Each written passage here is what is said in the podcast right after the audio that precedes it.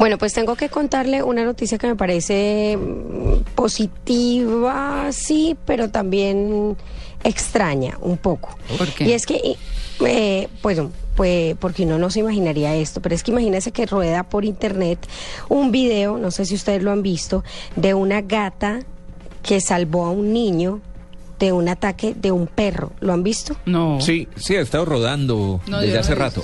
Yo no. Sí. Ha estado rodando en internet, eh, sucedió en California, unas cámaras de seguridad pues registraron todo el hecho y es un niño jugando con la bicicleta cuando de un momento a otro llega un perro y de inmediato le agarra como la pierna, lo sacude y en medio de ese forcejeo llega una gata pero súper rápido, directo contra el perro y el perro pues sale corriendo muerto del susto y salva al niño. Eh, pues, la gata salva al niño.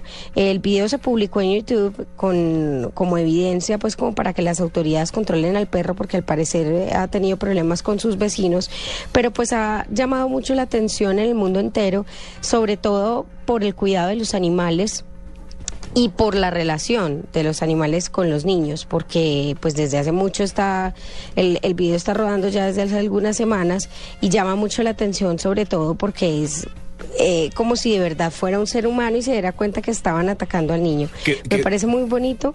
Dejar en claro que es su propia gata, Amalia. La gata del nene. Sí, es. Sí, es la gata del niño y me pareció, a mí me pareció, es la gata del nene eh, y a mí me pareció precioso porque, bueno, hay un cuidado de los animales importante.